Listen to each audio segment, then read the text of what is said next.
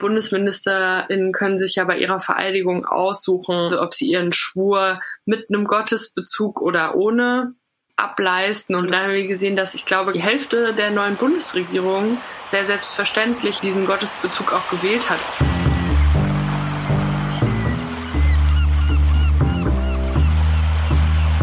Das Thema Kirchensteuer habe ich auch den Eindruck, ist eins, was in der öffentlichen Diskussion dann gerne hochgebauscht wird, ohne eben zu erwähnen, dass der Staat davon auch finanziell profitiert. Das ist den Teil, den man irgendwie gerne weglässt und den, glaube ich, auch wirklich viele Menschen nicht wissen.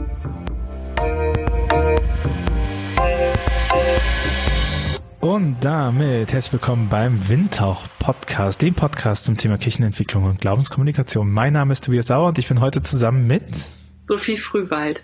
Hallo Sophie, wer bist du, was machst du? Hi, ich freue mich hier zu sein. Ich bin Sophie, ich bin 27, ähm, bin evangelische Theologin und aktuell Doktorandin in der Kirchengeschichte an der Augustaner Hochschule in Neuendettelsau. Lebe in Marburg, habe hier ähm, studiert und bin aktuell auch politisch aktiv seit sehr, sehr vielen Jahren und Landesvorsitzende der Jusos, der Jungsozialistinnen in Hessen. Das ist die Jugendorganisation der SPD. Und ich bin Gründerin des Forum Zukunft der hessischen Religionspolitik, einer neuen Initiative, die sich zum Ziel gesetzt hat, das Thema Religionspolitik in Hessen zu reformieren und damit quasi mit einem neuen Projekt jetzt gerade auch unterwegs in diesem neuen Jahr. Ich sehe, uns wird nicht langweilig an Themen. Was war denn zuerst da, dein Interesse für Theologie oder dein Interesse für Politik?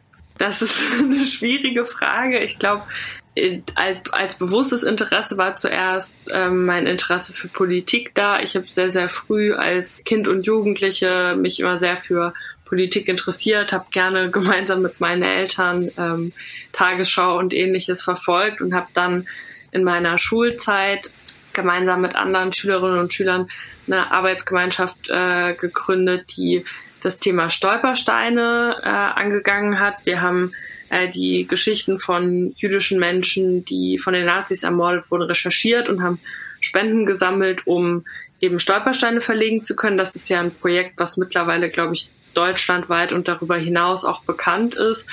Und das ist der Anfang gewesen meiner politischen Sozialisation, eben in dieser Arbeitsgemeinschaft aktiv zu sein in der Schule und dann darüber hinaus mich eben auch mehr mit dem Thema Kampf gegen Rechts zu beschäftigen. Und davon ausgehend würde ich sagen, ist mein politisches Engagement dann auch entsprungen. Und das Interesse an der Theologie. Bin im Pfarrhaus aufgewachsen. Meine Eltern haben sich im Hebräischkurs in der Uni kennengelernt. Das ist, glaube ich, so ein so ein bisschen auch so ein Klischee von Theologinnen. Und natürlich war das auch immer da. Also ich bin in Kirchen aufgewachsen, aber so als fachliches Interesse und auch mit der, mit der Motivation dann selbst Theologie zu studieren, kam das tatsächlich in der Schule relativ spät. Also in der Oberstufe war das irgendwie, was sich ergeben hat. Ich habe vorher ganz lange überlegt, Jura oder Politikwissenschaft äh, zu, zu studieren und dann erst wirklich so, würde ich sagen, die letzten anderthalb bis ein Jahre vor dem Abi äh, kam dann die Idee auf, vielleicht doch in die Theologie zu gehen und damit doch relativ nah an dem dran zu bleiben, ähm, was ich auch aus dem familiären Kontext kannte. Genau. Was war letztendlich der Grund für Theologie und gegen Staatswissenschaften wie Jura oder Politik? Am Ende war der Grund glaube ich, wirklich hervorragende Religionsunterricht, den ich hatte bei einer tollen Pfarrerin, eine der ersten Frauen, ähm, die in Sachsen-Anhalt, wo meine Eltern damals gewohnt haben und wo ich zur Schule gegangen bin, Pfarrerin geworden ist und an der würde ich heute sagen, glaube ich, auch eine theologische Wissenschaftlerin verloren gegangen ist und dieser Unterricht haben die letzten vier Jahre meiner Schulzeit wirklich gepackt und begeistert. Also war auch einfach inhaltlich so spannend, dass ich irgendwie gemerkt habe, das lässt mich auch nicht so richtig los. Und dann habe ich in Gesprächen mit meinen Eltern, auch mit anderen ähm, Theologinnen und Pfarrern ähm, angefangen, sehr viel nachzufragen über das äh, Theologiestudium, einfach weil ich gemerkt habe, das interessiert mich so sehr. Und ich bin auch tatsächlich nicht in dieses Studium reingegangen mit dem Berufsziel, ähm, Pfarrerin zu werden, sondern habe einfach gesagt, ich fange das jetzt erstmal an, das interessiert mich fachlich so sehr. Ich gucke mir mal an, ob das was ist. Und man sieht, ich habe das Studium abgeschlossen. Das heißt, ich bin auch dabei geblieben, eben weil es mich dann auch wirklich nochmal so gepackt hat und weil ich es unglaublich spannend fand und deswegen ist dann die Entscheidung dafür gefallen, das auch weiter zu verfolgen. Es war mehr eine Entscheidung, glaube ich, für das Fach als jetzt gegen die anderen Fächer. Ich äh, hätte, glaube ich, in anderen Fächern sicherlich auch viel Spannendes finden können. Aber am Ende würde ich sagen, hat bei mir tatsächlich sicherlich die, die familiäre Prägung nicht völlig auszublenden, aber hat tatsächlich dieser Religionsunterricht und das Interesse an den Themen dazu geführt, dass ich diesen Weg gegangen bin. Und ich meine Religionsunterricht, also das ist ja eine Überleitung wie aus dem Bilderbuch, weil ich natürlich mit dir ganz gerne über dein religionspolitisches Engagement sprechen möchte. Also die Schnittstelle zwischen Staat und Kirche, Staat und Religion und Religionsunterricht ist ja dafür ein prädestinierter Ort. Ich rezitiere alles, was ich noch aus dem Staatskirchenrechtsvorlesung weiß. Beim Religionsunterricht handelt es sich um so eine klassische Res also eine gemeinsame Sache, die man macht. Und zwar auf Grundlage von der Weimarer Reichsverfassung Artikel 137 in Verbindung mit dem Grundgesetz Artikel 140. Der Passus ist, den habe ich auch nachgeschlagen gerade nochmal, jede Religionsgemeinschaft ordnet und verwaltet ihre Angelegenheiten selbstständig innerhalb der Schranken des allen geltenden Gesetzes. Und diese Tatsache, dass man ja irgendwie religiöse Bildung von einer Religionsgemeinschaft innerhalb staatlicher Organisationen und Strukturen hat, ist ja so ein klassischer Fall. Und wenn man jetzt so auf die Landschaft schaut, ja auch immer mehr Streitpunkt. Ne? Also die Schülerinnenvertretung des Saarlands hat nochmal vor paar Jahren gefordert, dass der Religionsunterricht abgeschafft gehört. Und die Frage nach Religionsunterricht in Schulen stellt sich auch immer mehr mit der Frage von Zugehörigkeit zu Religionsgemeinschaften innerhalb der Bundesrepublik. Ja, absolut. Also das ist auch total meine Wahrnehmung, dass das eins der großen Themen ist, dass äh, ist schon, als ich immer angefangen habe mit Jugendorganisationen, mit Arbeit bei den Jusos, ist auch schon über zehn Jahre her, da wurde das schon äh, bei uns heiß diskutiert. Wie gesagt, du hast es auch gesagt, SchülerInnenvertretungen sind da seit vielen Jahren dran und wir haben ja auch in Deutschland mittlerweile da einen ziemlichen Flickenteppich, wenn man sich anschaut, dass es nicht so ist, dass überall gleich mit dem Religionsunterricht umgegangen wird, sondern dass je nachdem, in welchem Bundesland ich mich befinde auch da die Ausgangslage völlig unterschiedlich ist. Also ich habe in Hamburg angefangen, Theologie zu studieren und Hamburg ist da eins der Vorreiterländer, wenn es darum geht, neue Modelle zu erproben mit dem Religionsunterricht für alle erst in dem ersten Modell und jetzt seit, ich glaube, letztem Jahr mit dem äh, Religionsunterricht für alle im zweiten Modell. Ähm, während ein Bundesland wie Hessen, wo ich jetzt politisch aktiv bin, noch in einem sehr klassischen Modell drin ist, wo eben katholischer und evangelischer Religionsunterricht vor allem und dann teilweise auch Religionsunterricht für andere Religionsgemeinschaften und eben Ethik als Ersatzfach angeboten werden. Das ist, würde ich so sagen, so der klassische Fall, wie die Ausgestaltung des Ganzen aussieht. Aber da sieht man eben auch schon, wie unterschiedlich sich das entwickelt hat, seit diese Regelungen entstanden sind. Du hast das angesprochen, das Weimarer Rechtsverfassung und Grundgesetz sind jetzt auch beides eher schon Dokumente und Rechtsgrundlagen, die ein bisschen älter sind als die meisten von uns. Und dann hat sich eben ganz unterschiedlich auch in verschiedenen Bundesländern danach äh, entwickelt, wie man mit dieser Rechtsgrundlage umgeht. Und deswegen ist der Religionsunterricht für mich als jemand, der Religionspolitik macht, auch immer eins der Themen, was, wenn ich mit Menschen im Gespräch bin, immer einen guten ersten Anknüpfungspunkt gibt, gerade für Leute, die vielleicht sagen, hm, warum soll mich das jetzt eigentlich interessieren oder was macht ihr da eigentlich? Wenn man dann sagt, naja, wie war das denn bei dir mit dem Religionsunterricht oder wie ist das denn bei deinen Kindern? Dann ist das immer ein guter Anknüpfungspunkt, weil es niemanden gibt, den das nicht in irgendeiner Art und Weise betrifft und sei es eben die eigene Erfahrung mit dem Religionsunterricht oder die im familiären Kontext oder im beruflichen Kontext, wenn es Lehrerinnen und Lehrer sind und ich glaube, das ist so ein bisschen deswegen auch so ein ganz guter Ausgangspunkt, um mit Leuten über dieses Thema ins Gespräch zu kommen. Einfach weil es greifbarer ist als vielleicht andere Fragen, die jetzt in so einer Staatskirchenrechtsvorlesung oder so ähm, dann vorkommen. Dann lass uns das Pferd von hinten aufsäumen oder von vorne, keine Ahnung, in welche Richtung das jetzt ist. Aber was sind denn andere Themen oder weitere Themen von Religionspolitik? Also ein Thema, was mich aktuell im, im Nachdenken und in Gesprächen sehr interessiert und was ich sehr spannend finde, ist eben die originäre Frage des Verhältnisses von Staat und Religionsgemeinschaften, wenn es über die Kirchen hinausgeht. Wir haben ja einfach die Situation, dass wir zwei große Kirchen in Deutschland haben, deren Verhältnis zum Staat natürlich auch durch viele Jahrhunderte und Jahrtausende gemeinsamer Geschichte geprägt ist aber wir haben eben eine unglaubliche religiöse Vielfalt ja mittlerweile und das sieht man bei uns zum Beispiel im Rhein-Main-Gebiet. Wenn man sich anschaut, was es alles an kleineren christlichen Gemeinschaften, aber eben auch zum Beispiel muslimisch, buddhistisch. Wir haben einen ganz guten Kontakt zu der Bahai-Gemeinde, was eine Gemeinschaft ist, die noch relativ jung ist im Vergleich, erst Mitte des 19. Jahrhunderts entstanden. Und die Frage, wie eigentlich das Verhältnis von diesen kleineren Religionsgemeinschaften und Staat organisiert wird, was ja in Deutschland immer eine Körperschaftsfrage ist, also was gilt überhaupt als Religionsgemeinschaft, wenn wir da über kleinere Gemeinschaften sprechen, das ist, glaube ich, eine Frage, die auch für die Zukunft in dem Bereich einfach wichtig sein wird, weil diese kleinen Gemeinschaften sind teilweise auf einem ganz anderen Weg als die großen Kirchen. Die wachsen teilweise sehr stark. Also davon auszugehen, dass alle Religionsgemeinschaften das Schicksal teilen, dass sie schrumpfen, davon kann man sich, glaube ich, verabschieden, sondern es gibt viele in diesem Bereich, die wachsen, die auch gerade bei jungen Leuten durchaus Zulauf haben und da stellt sich natürlich die Frage, wie, äh, wie geht man damit um, auch von Seiten des Staates? Und wie können auch die zu ihrem Recht kommen als Religionsgemeinschaften in unserer Gesellschaft, weil eben die religionspolitische Debatte, und das war so für mich auch einer der Ansatzpunkte, warum ich in dem Bereich gerne was machen wollte, dreht sich schon sehr häufig um die Frage Kirchen. Und wenn überhaupt dann noch um den Bereich Verhältnis zum Judentum und zum Islam, also eins der Aufregerthemen, was in Hessen in den letzten Jahren mal dafür gesorgt hat, dass das Thema Religionspolitik überhaupt eine Rolle gespielt hat, war eben die Frage des muslimischen Religionsunterrichts und der Frage, wie wird der gestaltet.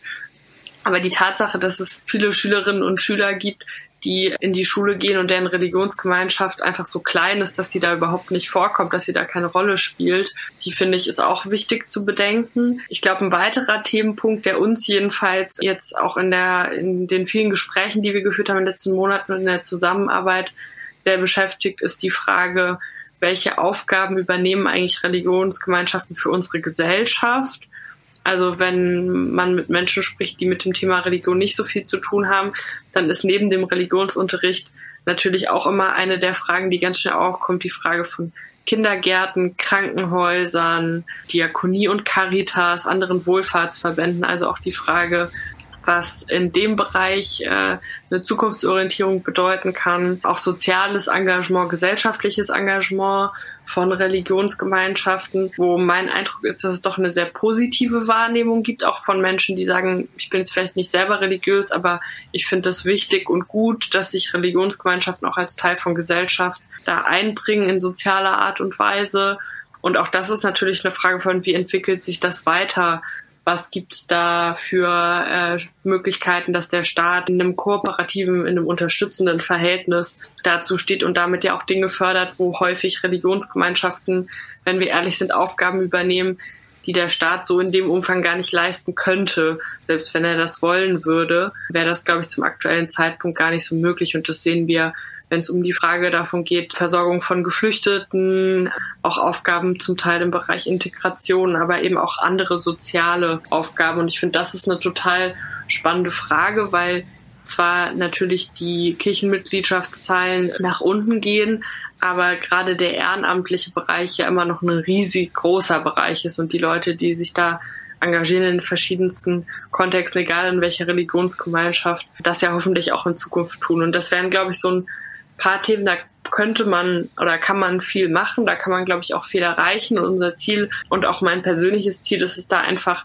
diese Debatte überhaupt mal richtig zu führen und nicht immer zu sagen, wir verschieben dieses Thema irgendwie weiter nach hinten, weil meine Wahrnehmung ist in der religionspolitischen Debatte, wenn es überhaupt eine gibt, dann ist es entweder wir reden über so Aufregerthemen, also so ganz plakativ irgendwie die Debatte um Hängen in Schulen in Bayern Kreuze oder wie gehen wir mit sowas um? Oder es ist eben die Perspektive der Besitzstandswahrung und das quasi wir erhalten das, was irgendwie da ist und versuchen das gegen die Angriffe zu verteidigen und dürfte ja jetzt niemanden verwundern. Ich bin evangelische Theologin, dass ich ein durchaus positives Bild von Religion habe und dass ich auch will, dass Religion weiterhin Teil von Gesellschaft ist und dass, wie es in teilweise anderen Ländern der Fall ist, ich nichts davon halte, dieses ganze Thema Religion ins Private zu verschieben und völlig zu entkoppeln.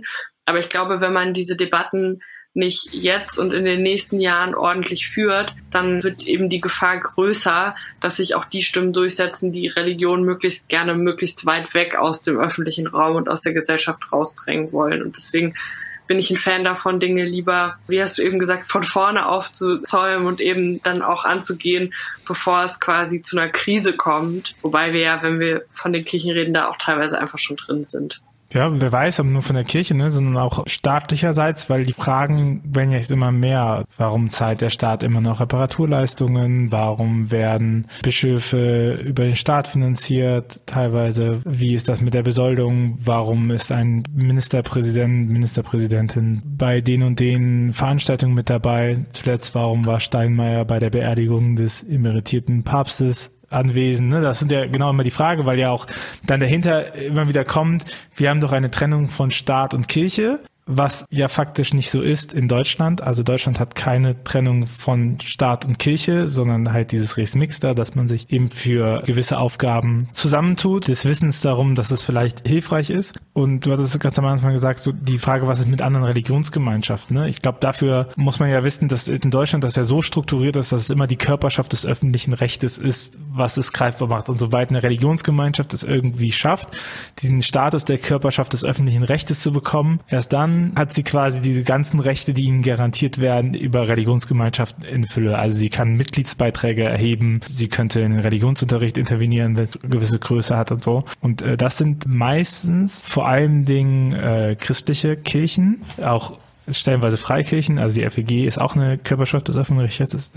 Die Methodisten sind auch eine Körperschaft des öffentlichen Rechtes, meines Wissens. Und dann die Zeugen Jehovas haben es in einigen Bundesländern auch den Körperschaftsstatus in Berlin meines Wissens. Und dann äh, jüdische Kulturvereine, je nachdem, haben es auch an dem Punkt. Und ich glaube, es gibt noch keinen islamischen Kulturverein, islamischen Verband, der den Körperschaftsstatus hat, weil das ja auch mit dem Religionsunterricht, ne, ist ja immer die äh, strittige Frage so. Also wir haben irgendwie so ein Konstrukt, was eine Hürde setzt an eine Religionsgemeinschaft ab dem Moment, wo dann die Religionsgemeinschaft die Rechte bekommt. So, du hast es ja ein bisschen angedeutet, aber lass uns mal drauf gucken, was hat denn der Staat davon? Also wieso oder deines Standpunktes nach, was ist denn der Vorteil eines Staates, dass er sagt, wir gehen nicht in die Laizität, sondern wir gehen in eine Kooperation mit Religionsgemeinschaften? Ich glaube, es hat ganz viele Vorteile, die man sowohl positiv wie auch negativ irgendwie auslegen kann. Also generell ähm, bin ich der Meinung, dass also die meisten Menschen in diesem Staat, genauso wie in anderen, sind immer noch äh, religiös. Das ist halt immer eine Frage von, was nehmen wir als Religiosität? Muss das jetzt eine Mitgliedschaft in eben einer Religionsgemeinschaft sein, die einen Körperschaftsstatus hat oder welche Kriterien legen wir da an? Aber erstmal davon auszugehen, äh, und das würde ich für Deutschland auf jeden Fall sagen, dass wir in einer Gesellschaft leben, in der überwiegende Mehrheit der Menschen sich als religiös bezeichnet. Das bedeutet ja schon mal, wir reden hier nicht über irgendwie ein Minderheitsthema, sondern wir reden über ein Thema, was die meisten Menschen hier im Alltag betrifft. Und wir leben in einer Gesellschaft, die auch historisch sehr, sehr stark durch Religion geprägt war. Also ganz viele Grundüberzeugungen, ganz viele historische historisch gewordene Strukturen sind durch Religion und in dem Fall jetzt bei uns vor allem durch die beiden großen Kirchen sehr, sehr stark geprägt gewesen. Und das finde ich äh, ist auch durchaus was Positives für einen Staat. Also dass bestimmte Grundwerte, Grundrechte, wenn man sich das Grundgesetz anschaut, eben auch durchaus durch religiöse Überzeugungen geprägt waren. Selbst wenn sie jetzt allgemeingültig eben nicht mehr religiös konnotiert sind, würde ich immer durchaus positiv sehen. Das ist das eine. Das andere, was quasi, wenn man das Ganze negativ beschreibt, ist ja auch immer die Frage, was passiert denn, wenn wir Religion völlig abtrennen vom Staat? Das bedeutet natürlich auch, ähm, dass es da keinen Austausch, keine Möglichkeit der Einflussnahme. Also ich finde immer so ein ganz gutes Beispiel ist zum Beispiel das Thema Ausbildung von Religionslehrerinnen und Religionslehrern, egal welches Modell.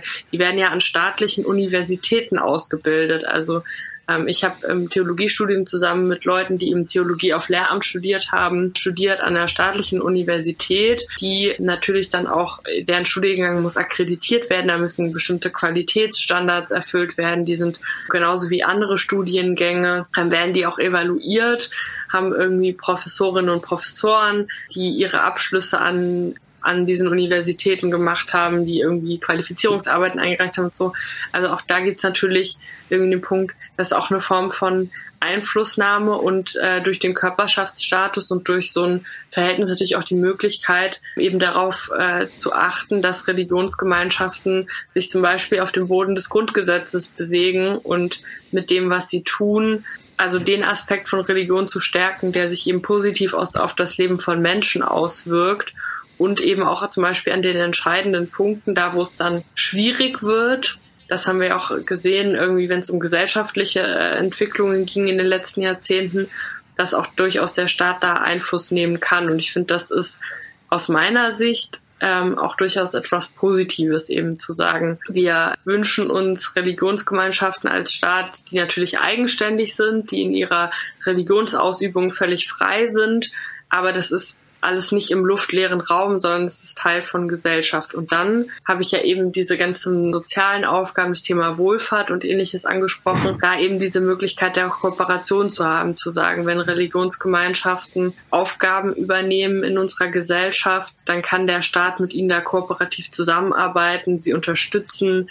Auch da gibt es einen Austausch und sie leisten damit auch einen Beitrag für unsere Gesellschaft. Also Kindergärten oder Krankenhäuser oder ähnliches sind ja Orte, ähm, davon profitieren Menschen, nicht nur die der Religionsgemeinschaft angehörig sind, sondern auch, äh, wenn sie eben in diesem Gebiet leben und dann in diesem Krankenhaus versorgt werden können. Und das ist, finde ich, eine der Dinge, ähm, wo wir gut daran tun, sie zu erhalten, ohne ähm, eben sagen zu müssen, dass alles so bleiben muss, wie es ist. Also ich bin schon auch der Meinung, dass es Punkte gibt, an denen es wichtig wäre, Staat und Religion in Deutschland noch weiter zu, also die Trennung ein bisschen stärker äh, zu machen. Es ist jetzt nicht so, dass sich da gar nichts verändern kann. Zum Beispiel ist eben, du hast das Thema ja angesprochen, die Frage äh, der Finanzierung und der Gelder. Eine, die meiner Wahrnehmung nach auch in den letzten Jahren deutlich stärker diskutiert wird und wo ich hoffe, dass, dass wir da auch zu einer Lösung kommen werden, dass es irgendwie eine Möglichkeit gibt, zum Beispiel die Staatskirchenleistungen ähm, abzulösen. Das ist ja eine Frage, die wir auch vor allem in den Bundesländern dann besprechen müssen. Aber ich kann mir schon durchaus vorstellen, dass das auch eine Möglichkeit ist, diese Trennung ähm, oder jedenfalls diese teilweise Ablösung deutlich noch zu stärken. Weil dass es den Bedarf danach gibt, kann ich schon nachvollziehen. Aber wir sehen, in anderen Gesellschaften, in der diese Trennung deutlich stärker ist. Ich finde immer ein ganz gutes Beispiel ist zum Beispiel, weil es halt sehr nah an uns dran ist, ist Frankreich, dass die Trennung, die vollständige Trennung von Staat und Religion auch nicht dazu führt, was ich glaube ich teilweise Menschen da erhoffen, nämlich dass irgendwie Religion in der Bedeutungslosigkeit verschwindet und dass auch öffentliche Debatten, öffentliche Themen nichts mehr mit Religion zu tun haben ich habe ja vorhin gesagt, äh, ein Großteil der Menschen in Deutschland ist religiös. Schon allein deswegen wird dieses Thema nicht einfach verschwinden und die Hoffnung, die ist da, die ich nicht oft, aber manchmal in diesen Debatten wahrnehme, ähm, die ist, glaube ich, so nicht zutreffend. Das ist so ein bisschen plakativ deutlich geworden, fand ich bei der Vereidigung der neuen Bundesregierung wo irgendwie viele gesagt haben, na ja, die Ampel, jetzt ist endlich die äh, CDU, CSU raus aus der Bundesregierung, jetzt machen wir irgendwie mal Schluss auch mit dieser, mit diesem christlichen, das so geprägt ist. Und die BundesministerInnen können sich ja bei ihrer Vereidigung aussuchen, also ob sie ihren Schwur mit einem Gottesbezug oder ohne ableisten und das wird ja auch immer, habe ich den Eindruck, mit Argusaugen beäugt. Auf jeden Fall gibt's immer dann danach auch direkten, äh, gibt's überall Artikel, wer hat's denn gesagt und wer hat's denn nicht gesagt. Und da haben wir gesehen, dass ich glaube, knapp die Hälfte der neuen Bundesregierung sehr selbstverständlich eben diesen Gottesbezug auch gewählt hat für ihre Vereidigung. Ich glaube, niemand von den grünen Ministerinnen, ähm, aber ein Großteil der SPD-Ministerinnen und auch bei der FDP und übrigens auch der Bundeskanzler oder ich bin mir gerade gar nicht mehr sicher beim Bundeskanzler, aber auf jeden Fall weiß ich es bei den Ministerinnen, dass es eine große Rolle gespielt hat. Und schon da sehen wir ja auch in der Bundesregierung und auch in zentralen Verantwortungspositionen in Landesregierungen sitzen Menschen, denen das wichtig ist. Und von daher, glaube ich, hat unser Staat und hat auch unsere Gesellschaft viel davon, äh, so ein kooperatives Verhältnis anzustreben und eben gleichzeitig sich auch jetzt nochmal die Frage zu stellen, an welchen Stellen wollen wir denn vielleicht noch eine stärkere Trennung anstreben. Ich möchte es noch korrigieren von gerade eben. Ich habe es nachgeguckt. Es gibt zwei islamische Verbände in Hessen und in Hamburg, die mhm. Ahmadiyya-Gemeinden. Das ist eine Konfession, eine islamische Konfession. Naja, ich glaube, was wir festhalten kann, ist ja, dass erst wenn man in einer Beziehung irgendwie ist, man ja auch Einfluss auf den anderen hat, ne, im Gespräch. So. Und wenn man sagt, du mach halt das, was du willst und ich hau dir immer nur auf die Finger, wenn irgendwas daneben gibt, dann wird das ja schwierig. Ne? Und in, in dem Sinne finde ich, kommt ja auch eine Verantwortung einher. Also ich sage ja auch, wenn mich Leute fragen, ja, warum machst du das, ne? Warum trittst du nicht aus der Kirche aus oder sowas? Dann sage ich so, okay, aber der Staat hat mich ja finanziert, dass ich eine theologische Ausbildung bekomme. Und ich glaube, ein Sinn davon ist es eben zu sagen, ähm, dass man ein Korrektiv ist in dem solchen System, ne? dass man eben nicht eine religiöse, fromme Ausbildung bekommt. Das machen ja auch andere christlichen Gemeinschaften anders und ich finde, da trägt man Probleme mit rein, sondern dass man eine Ausbildung bekommt, die fundierter ist und über die Frömmigkeit hinausgeht, so, so einen auch wissenschaftlichen Anspruch hat. Und das ist, glaube ich, ungemein korrektiv. Und ich glaube, die andere Bewegung, die man auch sieht in der Gesellschaft, ist ja, dass die Leute auch die, die austreten, manchmal gar nicht so genau wissen, also nicht nur die, die austreten, sondern ich glaube, es, es herrscht ein Unverständnis darüber, wie Kirchen sich finanzieren und wofür das Geld der Kirchen hinfließt. Also, dass man zum einen die Staatsleistungen, die aus der französischen Revolution noch kommen und äh, die Enteignung der, der kirchlichen Güter, die kompensiert werden, ne, die man eigentlich ablösen könnte mit Einmalzahlung oder dann die ganzen Konkordate und Verträge, die geschlossen sind zwischen Landeskirchen, Heiliger Stuhl und der Bundesrepublik Republik oder den alten Fürstentümern, die irgendwie noch weitergehen oder den Vorgängerstaaten der Bundesregierung und dann die Kirchensteuer, ne, die eingezogen wird, von der der Staat ja mit profitiert, mhm. weil auch der Staat, ne, warum zieht der Staat das dafür ein? Ja, weil der dafür eine beachtliche Summe Geld bekommt, dass er das tut. Also von den vier bis neun Prozent, glaube ich, die man Kirchensteuer zahlt auf die Einkommensteuer, gehen so zwei bis vier Prozent je nach Bundesland an die Finanzämter Robert, für diese Leistung. Also ich glaube Bayern, Bayern hat ein eigenes kirchliches äh, Finanzamt.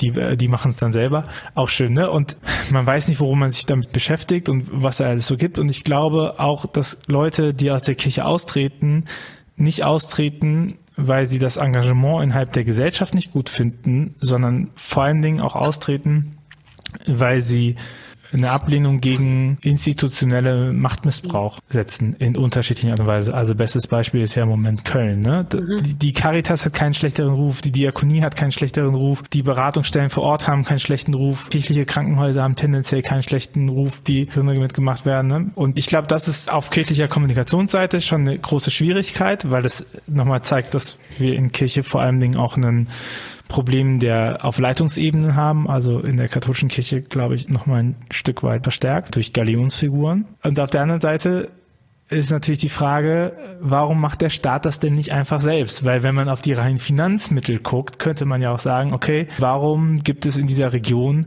nur kirchliche Krankenhäuser und nur kirchliche Kindergärten? Weil bei aller Liebe zu Religionsgemeinschaften heißt es ja ganz konkret, wenn es nur kirchliche Krankenhäuser gibt, dass ein Schwangerschaftsabbruch nicht möglich ist. So, und man sich ja dann schon fragen muss, inwieweit hat eigentlich der Staat oder die Religionsgemeinschaft die Hoheit darüber, welche Gesundheitsleistungen erbracht werden dürfen oder nicht. So, das ist, glaube ich, der Punkt, an dem das an denen das ja auch sich entzündet, ne? Wenn er sagt, okay, wieso zahlt der Staat hier 95 Prozent der Sachen für das Krankenhaus und ich bekomme da aber trotzdem nicht die Sachen, die mir eigentlich über die Gesetze an, ermöglicht werden sollten. Ne? Ja, und also das ist auch tatsächlich, finde ich, einer der absolut berechtigten äh, Kritikpunkte. Also das Thema Schwangerschaftsabbruch eignet sich da ja immer ganz gut, weil es halt um, also weil das einfach eine gesellschaftliche Realität ist, äh, dass es äh, Regionen gibt, wo das quasi nicht gewährleistet ist und wo riesige Wege auf sich genommen werden müssen, um überhaupt irgendwo hinzukommen, wo ich die Möglichkeit habe, einen Schwangerschaftsabbruch zu, äh, in Anspruch zu nehmen. Als ich angefangen habe, Politik zu machen, war das damals noch die Pille danach das Thema und das katholische Krankenhaus, wo ich die quasi gar nicht bekomme, ähm, weil es damals noch beratungspflichtig war. Mittlerweile ist das ja, also nicht beratungspflichtig, auch rezeptpflichtig. Mittlerweile kann man das ja in äh, Apotheken bekommen und die Schwierigkeit aus meiner Sicht ist da schon auch vor allem, oder die, die Kritik, die man dir adressieren muss, die in Richtung des Staates adressiert werden muss, weil sich auch bis heute, aber vor allem Anfang der 2000er eben auch der Staat und die Politik als die Struktur, die da auch was hätte anders machen können, eben auch entschieden hat, sich an ganz vielen Stellen zurückzuziehen aus dem Bereich. Also ganz viele zum Beispiel kommunale Krankenhäuser geschlossen wurden, auch das Thema Privatisierung da eine große Rolle gespielt hat und eben wir in einem Staat leben, der sich in vielen Bereichen leider auch aus äh, diesem Thema zurückgezogen hat und sich bequem darauf ausruht, dass es ja eben zum Beispiel Religionsgemeinschaften gibt, wo, äh, wo sowas stattfindet oder dass es private Anbieter gibt, äh, die ja sowas machen und wo es dann aber eben unter anderem auf, darauf auch ausgelegt ist, dass es eben nicht nur kostendeckend ist, sondern dass es auch Gewinn abwirft. Und ich finde, das muss man insgesamt kritisieren, dass es dieses Angebot nicht gibt. Und das gibt es ja nicht nur im Bereich Krankenhaus nicht, ähm, sondern das ist auch beim Thema Versorgung mit Kitaplätzen eine Frage. Das ist auch bei der Frage von ähm, ganz vielen sozialen Aufgaben. So, ich finde immer ein Beispiel ist das Thema ähm, Unterstützung und Versorgung von Menschen in Wohnungs- und Obdachlosigkeit. Das ist in ganz vielen Gebieten, ich kenne das aus dem ländlichen Raum, ähm, häufig was, was dann die Diakonie oder die Caritas oder irgendwelche Vereine und Initiativen stemmen und wo der Staat dann äh, gerne Geld dazu gibt ähm, oder manchmal auch nicht so gerne, aber ähm, wo, wenn überhaupt, dann eben eine finanzielle Unterstützung da ist, aber man sich eben darauf verlässt, dass andere Institutionen, äh, Religionsgemeinschaften oder andere Institutionen diese Aufgaben dann übernehmen und organisieren. Und ich finde das tatsächlich auch aus einer politischen Perspektive von jemandem, der politische Verantwortung trägt, finde ich das äh, nicht richtig und muss da auch wirklich sagen, dass wir jenseits der Debatte von religionsorientierten Krankenhäusern oder Kindergärten oder was auch immer für Institutionen da zu einer Situation kommen müssen, wo man eben sagt, es ist eben auch Aufgabe des Staates, in diese Form von öffentlicher Daseinsvorsorge zu investieren und das äh, zu stärken weil wir diese Debatte halt in Teilen auch nur führen, weil sich der Staat aus so vielen Bereichen so extrem zurückgezogen hat oder in den Bereichen überhaupt nicht so aktiv ist, wie er das eigentlich sein sollte. Und das ist eine politische Kritik, die man adressieren muss und wo ich sagen würde, ich würde das jetzt nicht unbedingt den Religionsgemeinschaften vorwerfen, dass sie da äh, sind. Da kann man sicherlich an dem einen oder anderen Punkt dann mal genau auf den Fall schauen, aber wo, wo es eher darum geht, auch die politische Kritik zu adressieren. Und das geht ja weiter. Das ist ja keine Entwicklung, die irgendwie, die jetzt geendet hat und wo wir irgendwie jetzt einen Status quo haben, sondern zum Beispiel die Schließung von Krankenhäusern, von Geburtsstationen ist was, was ähm, jedenfalls in Hessen, wo ich das vor Ort äh, sehr stark mitbekomme, auch immer noch Realität ist und wo es auch immer noch häufig um die Frage geht, wie viel mehr geht da eigentlich noch? Und das, also halte ich wirklich für gefährlich. Ich glaube, was halt in den nächsten Jahren noch mehr relevanter wird, ist ja, dass es nicht nur die Religionsfreiheit gibt, sondern halt auch die negative mhm. Religionsfreiheit. Ich meine, was passiert, wenn jemand beim Abgericht seinen Kirchenaustritt erklärt, ist ja, äh, also das, das wird ja dem Staat gegenüber erklärt, ne? mhm. ne? Und dann sagen auch wieder, warum muss ich dafür zum Staat gehen, warum muss ich das für ein Gericht geben? Weil aus der katholischen Tradition gesprochen geht das ja nicht. Also du kannst nicht sagen, ich bin nicht katholisch. So einmal katholisch, immer katholisch. Und äh, das heißt, in deren Selbstverständnis der Kirche, das ist natürlich jetzt ein sehr theoretisches Komplex so, aber in dem Selbstverständnis der Kirche bin ich als Gläubiger immer auch nach Kirchenrecht verpflichtet, meinen Anteil zur Finanzierung der Kirche zu geben.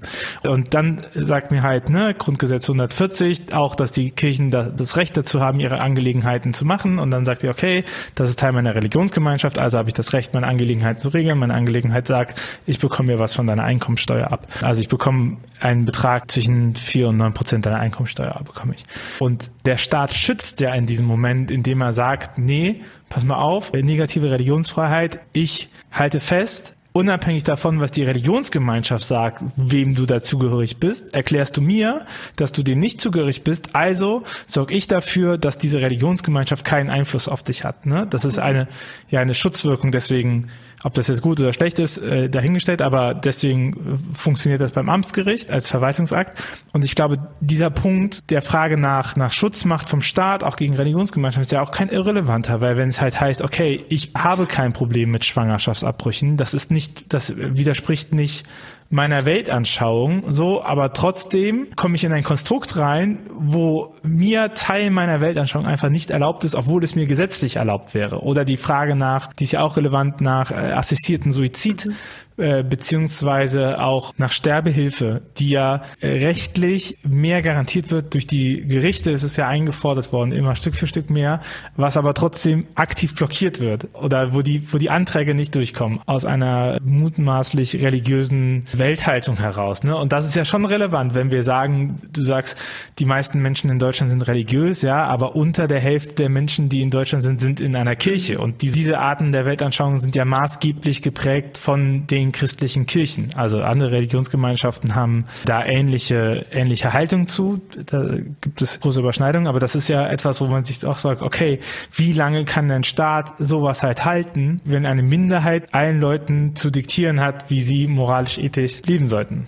Ja, also ich meine, wie lange das noch funktioniert, das wird auch so ein bisschen glaube ich, die Zeit äh, zeigen. Ich meine, die Forderungen, was du zuerst angesprochen hast mit Kirchenaustritt, das nimmt ja auch teilweise, also für ich jetzt tatsächlich auch absurde Züge an. Also mein Mann ist konvertiert von katholisch zu evangelisch und dafür musste er austreten dann wieder eintreten. Und das sind dann schon teilweise so Vorgänge, also ne, musste eben auch äh, als Verwaltungsakt aus der katholischen Kirche austreten und das quasi alles machen, was ja jetzt, äh, glaube ich, relativ viele Leute gemacht haben, um dann wieder in die evangelische Kirche einzutreten. Und da hat man dann auch schon gemerkt, was, also das war dann für mich auch, das war mir vorher nicht bewusst, ich bin schon immer evangelisch ähm, und die Frage des Austritts hat sich nie gestellt, aber das war so ein Punkt, wo ich mir gedacht habe, na gut, das ist jetzt aber auch irgendwie ein bisschen absurd, weil er war halt auch zwischendrin dann quasi kurz kein Kirchenmitglied weil es einfach gedauert Ein hat. Monat Steuer gespart. Ja, genau. So. wo man dann irgendwie sich auch gedacht hat, okay, ähm, das ist jetzt aber schon ein bisschen absurd, dass es quasi nicht möglich ist, die Konfession zu wechseln, ohne diesen Akt zu vollziehen. Ich glaube auch, dass, also es gibt ja jetzt diese Berichte, ich glaube auch aus Köln, dass dann eben Menschen sehr, sehr lange auf Termine warten, um den Kirchenaustritt äh, vollziehen zu können. Ich glaube, dass sich sowohl der Staat als auch die Religionsgemeinschaften damit auch nicht unbedingt einen Gefallen tun, weil das, glaube ich, auch so ein bisschen inneren Widerstand bei ganz vielen Leuten einfach erzeugt. Ähm, und ich weiß, dass, ich glaube, es sollen die jungen Liberalen auch schon länger gefordert wird, den Kirchenaustritt eben auch äh, digital und einfacher möglich zu machen, solange er quasi überhaupt äh, über den Staat funktioniert. Und das ist vielleicht unpopulär im, im kirchlichen Kontext, aber ich bin der Meinung, dass das auch notwendig ist, weil ich nicht finde, wir können Leute mit der Komplexität eines bürokratischen Verwaltungsaktes irgendwie in den Kirchen halten. Und so will ich auch die Leute nicht als Mitglied da irgendwie halten, sondern entweder ich bin gerne Mitglied dieser Kirche und ich kenne viele Leute, die äh, wirklich auch mit ihren Kirchen sich schwer tun aus verschiedensten Gründen und die trotzdem sagen, ich bin gerne Kirchenmitglied, zahle gerne Kirchensteuer oder wir müssen ihnen eben auch die Möglichkeit geben, auszutreten. Also für mich war das schon immer auch der entscheidende Faktor zu sagen, ich möchte nicht Teil einer Organisation sein, ähm, die ich nicht auch verlassen kann. Äh, wenn ich das möchte, das übrigens bei meiner Parteizugehörigkeit auch so. Ähm, also äh, auch da ist das, äh, muss das irgendwie möglich sein mit dem Austreten. Und ich glaube, dass man da auch zu einer äh, Neuordnung kommen muss. Ich glaube, du hast das ja vorher schon mal angesprochen, das Thema Kirchensteuer habe ich auch den Eindruck, ist eins, was in der öffentlichen Diskussion dann gerne hochgebauscht wird, ohne eben zu erwähnen, dass der Staat davon auch finanziell profitiert. Das ist den Teil, den man irgendwie gerne weglässt und den, glaube ich, auch wirklich viele Menschen nicht wissen, ist mein Eindruck. Also ich habe schon häufiger Gespräche geführt, wo äh, dann davon gesprochen wurde, dass es da ja eine Gratisleistung des Staates gibt, wo ich dann doch immer sagen muss, na, stopp, äh, ganz so einfach ist es dann doch nicht das ist, glaube ich, so ein Punkt, der jetzt in der Debatte auf jeden Fall auch noch weiter aufkommen wird. Gerade durch diese, wir haben ja jetzt diese 50er-Marke geknackt, das sind unter 50 und ich glaube, das hat dem Ganzen nochmal so ein bisschen Nachdruck verliehen. Ähm, und das zweite Thema, was du angesprochen hast, also auch die Frage so konkrete politische Einflussnahme bei bestimmten Themen, das ist natürlich nochmal, finde ich, in der Debatte auch deutlich schwieriger als jetzt zum Beispiel die Frage äh, Kirchensteuer, wie organisiert man das in Zukunft, weil eben zum Beispiel das Thema des assistierten Suizids ja wirklich dann sehr in diese moralisch-ethischen Debatten reingeht. Und da fällt es mir und glaube ich auch vielen anderen dann doch deutlich schwerer, das irgendwie zu trennen von der eigenen, eben durchaus religiös geprägten Überzeugung. Und da stellen sich dann natürlich auch so Fragen wie, das ist ja eines der, der Dinge, die dann, glaube ich, viele Leute gar nicht so bewusst sind, zum Beispiel, ähm, wie sind eigentlich die Ethikräte ähm, in, in Deutschland zusammengesetzt? Auch da spielen ja durchaus Theologinnen und Theologen eine große Rolle. Ganz lange war der Deutsche Ethikrat, äh, hatte auch einen Sprecher, der evangelischer Theologe ähm, ist jetzt, das ist jetzt gerade nicht mehr so, aber es war lange so. Ähm, und auch die spielen natürlich in solchen Debatten eine Rolle. Und da muss ich zum Beispiel sagen, das ist eine der Fragen, wo ich auch noch nicht abschließend äh, eine Meinung dazu habe, wie kann man das quasi in Zukunft so gestalten, dass einerseits dem Rechnung getragen wird, dass da diese Themen eben auch ethische Fragen sind ähm, und dass wir das nicht völlig loskoppeln können und dass sie natürlich für viele Menschen dann eben auch an ihre Grundüberzeugungen geknüpft sind. Und natürlich andererseits eben sagen, als äh, religiös weltanschaulich ähm, möglichst neutraler Staat muss das dann auch bei Entscheidungen, die am Ende ja vor allem der Bundestag ähm, trifft und die unsere gesetzgebenden Organe treffen, muss es dann eben auch möglich sein, äh, das stärker von, äh, sage ich mal, religiösen Einflüssen auch unabhängiger zu machen. Ohne dass, also am Ende werden da immer Menschen sitzen, die auch ihre eigenen Überzeugungen mitbringen und das sind alles äh, direkt gewählte, das sind alles gewählte Abgeordnete, die von den Menschen in diesem Land gewählt wurden und die haben dann auch diese Entscheidungen zu treffen. Aber ich glaube, das ist eine sehr, sehr große und auch, also finde ich persönlich sehr, sehr schwierige Debatte, wenn es, wenn es eben um diese Themen geht. Und da würde ich mir eine engagierte Debatte drum wünschen, muss aber auch ganz ehrlich sagen, dass ich den Eindruck auch häufiger habe, dass solche Debatten in der Tiefe, wie das angebracht wäre zu führen, ich mir gerade sehr schwierig vorstelle, weil häufig das dann doch sehr in plakative Debatten ausartet und das ist, glaube ich, dem Ganzen auch nicht so angemessen, wie es dann sein sollte. Von daher, hui, bin ich gespannt, wie es da weitergeht. Ich glaube, was sich festleiten lässt, ist, dass die Frage nach Religionspolitik oder auch äh, also aus kirchlicher Seite gestellt eine Frage ist, die man sich zu beantworten hat weil ansonsten wird sie halt von anderen mhm. beantwortet. Also ich glaube, das sieht man schon. Ne? Ich, ich hatte im Vorgespräch gesagt, aber nehmen wir als Beispiel das kirchliche Arbeitsrecht oder so, dass den Kirchen garantiert wird, der sogenannte dritten Weg, dass es keine Gewerkschaften gibt, weil man sagt, hey, das ist ja eine Religionsgemeinschaft, äh, die werden schon alle irgendwie nett miteinander sein, die bekommen das schon geregelt. Und die Tatsache, dass das reihenweise jetzt von dem EU-Gerichten äh, kassiert wird, liegt ja nicht daran, dass die EU sagt, ah, wir wollen, wir wollen keine Religionen haben, das ist jetzt irgendwie blöd, dass ihr da so Sonderrecht hat, sondern es liegt ja massiv daran, dass es missbraucht worden ist. Dass das, was da eigentlich an Freiheit gegeben worden ist, dafür gesorgt hat, dass man zum Beispiel Mitarbeitenden diskriminiert. So, also Sachen, die halt den, den grundsätzlichen Anforderungen des, äh, des Staates oder der europäischen Wertegemeinschaft widerspricht. Ne? Und das muss man sich ja klar machen, dass diese Rechte, die Kirche eingeräumt hat, sich ja auch dadurch verlieren, dass man sie einfach ignoriert hat. Und bei der ganzen Debatte um, um kirchliche Macht vergessen, glaube ich, super viele, wie krass die kirchliche Macht innerhalb der Gesellschaft noch ist, dass man in Rundfunkräten drin ist, dass man in Ethikräten drin ist, dass man mit die größten paritätischen Träger hat, dass man äh, viel über Sozialstationen hat, ne, wovon ja glaube ich auch gesellschaftlich, also niemand glaube ich stellt das äh, das gesellschaftliche Engagement der Kirchen in Fragen und deren Mitarbeitenden vor allem Ding auch so, aber wenn man sich einfach hinstellt und sagt so, ja, das ist halt so, ne, so ah, da können da können die nichts, ne, die, meine Lieblingssache ist ja beim Religionsunterricht, das ist ein Recht Recht aus dem Grundgesetz, das kann niemand kassieren. So, und dann äh, gehen wir nur über so Grund, Grundgesetzdebatten und man sieht ja in der Praxis ja doch, weil ab dem Moment, wo niemand das versteht, wird es auch niemand umsetzen können. Und diese, dieses Augen zuhalten und sagen, es wird schon irgendwie gut gehen, wir wurschteln uns da jetzt mal durch, halte ich für total fatal, ne? Weil man muss jetzt, also wenn man relevant bleiben will, dann muss man zeigen, warum es gut ist, dass es ein kirchliches Krankenhaus gibt vor Ort. Und nicht einfach nur sagen, ja, das ist halt so. Weil dann greift ja genau das, dass der Staat irgendwann sagt, oh, nee, sorry, hier werden die Gesundheitsbedürfnisse nicht erfüllt. Das müssen wir anders ausschreiben oder wir einfachste ist ja Zuschüsse zuzudrehen, ne? Oder Zuschüsse an Bedingungen zu knüpfen und so.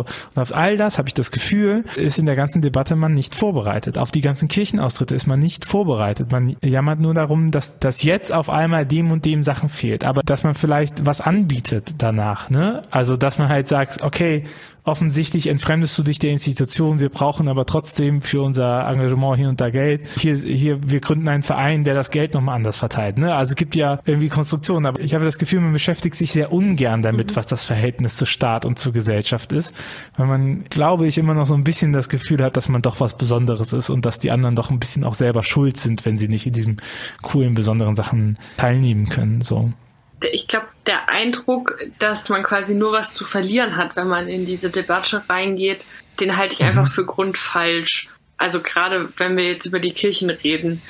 Weil, du hast es ja am Anfang ein bisschen gesagt, wenn man das Ganze halt nicht mitgestaltet, dann wird es halt mit einem gemacht. Ähm, und deswegen wünsche ich mir Kirchen, die irgendwie selbstbewusst, aber eben auch offen dafür, dass sich Dinge verändern müssen, in diese Prozesse mit reingehen und äh, sie mitgestalten, weil ich glaube, sie werden sowieso kommen. Also ähm, wenn wir uns die globale, internationale Entwicklung angucken, wie das in anderen Ländern ist, wenn wir uns anschauen, wie sich eben die Mitgliedschaften entwickeln, wenn wir uns anschauen, wo überall die Debatten schon stattfinden oder wo diese Forderungen ja schon auch immer wieder äh, gekommen sind und sie werden immer lauter und sie werden immer mehr, dann gibt es aus meiner Sicht dazu einfach keine Alternative. Und gleichzeitig gibt's halt viel Raum gerade noch, der offen ist, um das zu gestalten. Aber diese Räume sind nicht für immer da und sie werden sich auch irgendwann schließen, wenn man nicht bereit ist, da quasi mit reinzugehen und das mitzugestalten. Und deswegen bin ich da jemand, der sagt, lieber jetzt quasi mitgestalten, mitdiskutieren und eben auch dafür sorgen, ähm, dass die äh, Religionsgemeinschaften und die Kirchen da ihren Platz haben, als das Ganze irgendwie mit sich geschehen lassen. Und du hast es jetzt eben dieses Beispiel, fand ich ganz cool, mit irgendwie Kirchensteuer und irgendwie da Alternativen schaffen. Das ist ja auch Realität, dass es ganz viele Leute gibt, die sagen, naja, ich will halt meine Kirchensteuer nicht irgendwie der Institution geben, aus ganz verschiedenen Gründen. Aber ich kenne Fälle, wo die Leute dann ehrlich gesagt das Geld quasi ihrer Kirchengemeinde vor Ort halt spenden, jährlich, und sagen so, ich kann quasi gerade nicht, aus welchem Grund auch immer, das als äh, die Kirchensteuer, die einfach bei meinem Gehalt quasi dann abgezogen wird, weil ich weiß, dass das dann an den oder den geht oder ähnliches. Aber gleichzeitig weiß ich, was für tolle Arbeit hier vor Ort gemacht wird und das will ich unterstützen und da will ich mich beteiligen. Das ist ja so ein klassisches Beispiel dafür, ähm, dass die Menschen sich nicht mit einem Kirchenaustritt irgendwie sofort gedanklich verabschieden und nie wieder ähm, was mit Kirche zu tun haben wollen oder irgendwie die ganze Institution an sich in Frage stellen, sondern dass es da vielfältige Gründe für gibt. Und auch beim Thema äh, Religionsunterricht, was wir am Anfang hatten, glaube ich, gibt es unglaublich viel zu gewinnen. Also die Tatsache, dass der Religionsunterricht für alle als dieses Modell, was in Hamburg jetzt äh, es schon länger gibt, mittlerweile auch mit äh, der katholischen Kirche gestaltet wird, die ganz, ganz viele Jahre da nicht dabei waren und immer gesagt haben, wir machen quasi unser eigenes Ding, während alle anderen schon in evangelischer Verantwortung ja im ersten Modell kooperiert haben und es jetzt den Religionsunterricht für alle 2.0 gibt, wo die katholische Kirche mit dabei ist, zeigt aus meiner Sicht, dass auch da bei vielen angekommen ist, dass man davon auch ganz stark profitieren kann, zusammenzuarbeiten und irgendwie zu sagen, wenn wir als Religionsgemeinschaften da ein gemeinsames Modell fahren, dann stärken wir einerseits religiöse Kompetenz äh, in der Breite bei allen Kindern, weil das aus meiner Sicht völlig unverzichtbar ist für das äh, Leben in unserer Gesellschaft und äh, was ist, was wir dringend brauchen. Und andererseits, weil auch die Religionsgemeinschaften individuell davon profitieren können und das nicht dafür sorgt, dass jetzt irgendwie die Kinder von ihnen weggetrieben werden, sondern teilweise sogar eher im Gegenteil. Man den Eindruck hat, okay, ich bin Teil einer Religionsgemeinschaft, einer Kirche, die auch offen ist äh, und die zum Beispiel das Gemeinsame mit anderen Religionsgemeinschaften stärkt.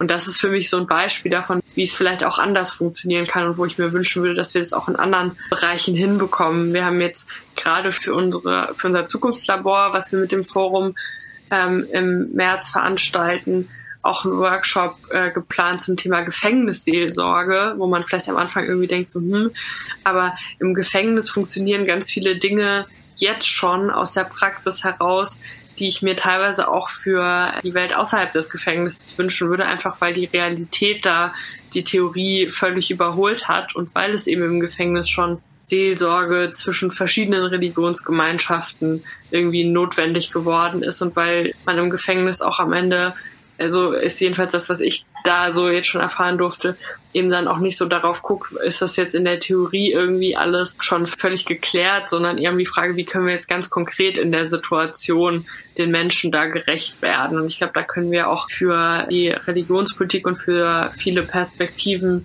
die uns in diesen Fragen von Staat und Religion beschäftigen, können wir daraus lernen und würde mir da einfach den Mut wünschen, da vielleicht auch teilweise gerade von den Kirchen aus zu sagen, mal ein bisschen was Neues zu wagen oder auch auszuprobieren, das könnte, glaube ich, nicht schaden. Es halt ja wie bei allem, ne? Nur wenn man miteinander redet, kann man ja auch was schaffen. Ne? Sonst entwickelt man sich halt dran vorbei. Und wenn man irgendwie sagt, man hat ein gemeinsames Interesse daran, dass es allen Menschen gut geht und dass es besser wird, dann ist es ja gar nicht so unsinnvoll, wenn man, wenn man das zusammenarbeitet und guckt, wo man da die, die Gemeinsamkeiten findet. Sophie, bevor du die letzte Frage bekommst, ein kleiner Hinweis in eigener Sache. Wenn du, liebe Hörerinnen, lieber Hörer, diesen Podcast magst und diesen Podcast unterstützen möchtest, dann hast du dazu die Möglichkeit auf steadyhq.com slash windhauch diesen Podcast zu unterstützen mit einer kleinen Mitgliedschaft. Äh, wir haben in der Vergangenheit eine Zusammenfassung geschickt. Das schaffen wir leider nicht mehr zeitlich. Dieser Podcast nimmt sehr viel Kraft in Hand. Wir versuchen das zu schaffen, wir versuchen das zumindest asynchron zu machen, aber was du bekommen würdest, ist auf jeden Fall ein Newsletter mit einer kleinen inhaltlichen Beschreibung des Podcasts, sodass du einen kleinen Push immer bekommst. Für uns ist die Unterstützung wichtig, damit wir das hier betreiben können, denn in diesem Podcast fließt kein Kirchensteuergeld, kein direktes. Deswegen, äh, das, darüber würden wir uns sehr freuen. Ansonsten bewertet uns gerne weiter, schickt die Folge weiter auf WhatsApp, Spotify, äh, Instagram, whatever du das hörst. Bewertungen helfen uns auch immer weiter. Mit all dem kannst du uns supporten. Äh, vielen, vielen Dank dafür. Sophie, die letzte Frage an dich ist, was wünschst dir von für eine Kirche der Zukunft? Puh, das ist eine große Frage. Ähm, ich wünsche mir für eine Kirche der Zukunft vor allem Offenheit und ein positives Rangehen an jetzt die Zukunftsfragen, die schon im Gange sind und die auch noch auf Kirche zukommen.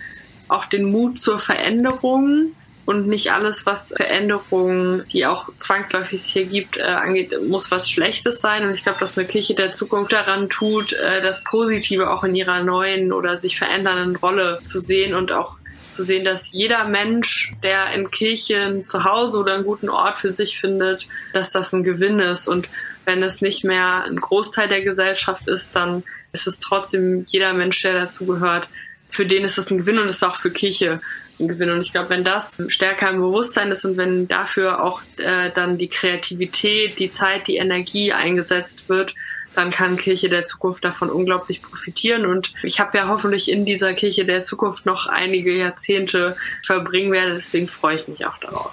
Dann äh, Dankeschön für deine Zeit und deinen Einblick in deine Arbeit. Wenn was Neues kommt, gerne wieder. Herzliche Einladung dafür.